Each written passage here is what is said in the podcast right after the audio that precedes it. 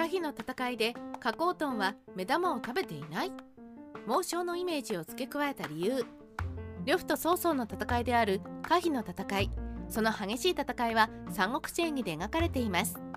そしてその最中曹操の配下であった加工トンは目を負傷矢でいられた目を食べてしまうという強胆っぷりを見せつけます。がこのシーンは実は演技の創作で静止ではあくまで目を負傷としか書かれていません。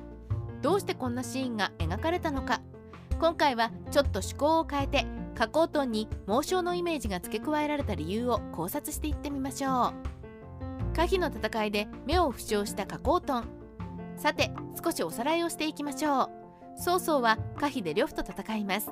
実際に可否で加工トンが目を負傷したかどうかは明確ではないものの加工トンが目を負傷したのは呂布との戦いの中と書かれているので可否の戦いで目を負傷したと考えられているのが多いです。さてここで加工トンが目を負傷したまでは生死と同じ。しかしその後で目玉を食べてしまうというシーンを書いたのは演技の方です。このイメージが強いために加工トンは猛将武将のイメージが強いという人も多いのではないでしょうか。そして次に加工トンの三国志演義での扱いについて見ていきたいと思います。加工トンの扱いは三国志演義でもかなりいい方？加工トンが猛将のイメージが強いのは演技のイメージが強いことが原因と思われます。三国志演義では目を食べたシーン関羽との一騎打ちなどのシーンが描かれています。ちなみに生死でも死をバカにした人物を切り殺した逸話があるので気性の激しい面は確かにあったのでしょう。さて演技はよく職美意の義の印象下げと言われます。別に敗北していない武将が職の武将にやられるシーンはある意味で演技の定番とも言えます。その演技の被害者の人たちが多い中加工トンもまた諸葛亮を侮って敗北するシーンがあります。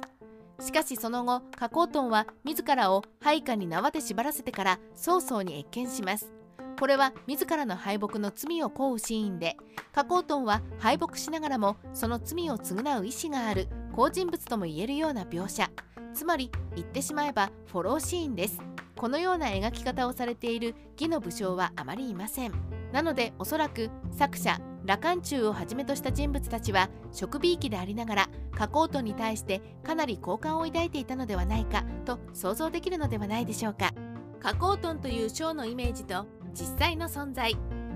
さて猛将のイメージが強い加工トンですが実際は戦いで勇猛果敢に戦ったとか数多くの敵を討ち取った。とかではなく後方支援を上手に行ったり民政などでも功績を残している人物です。つまり文官に近い人物なんですね。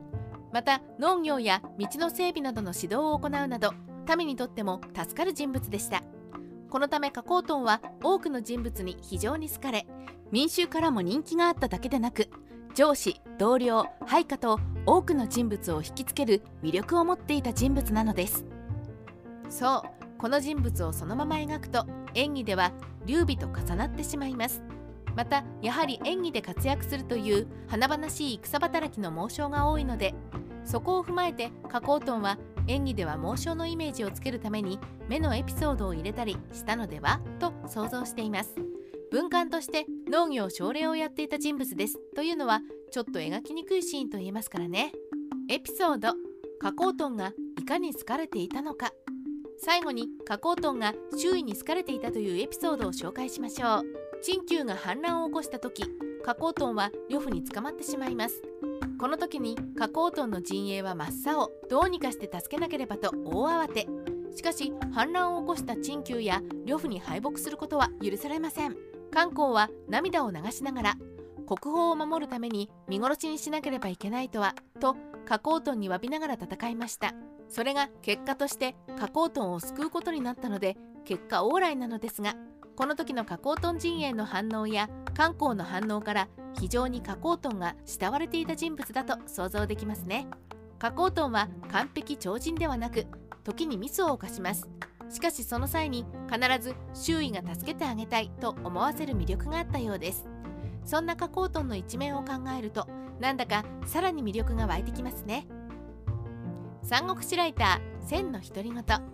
加工トンのもう一つの一面はいかがだったでしょうか。そしてまた同時に演技での扱いにも言及しつつ彼の魅力について語ってみました。知れば知るほど魅力にあふれた武将ですのでまだ知らない方は是非新たな加工トンの魅力を再発見してくださいね。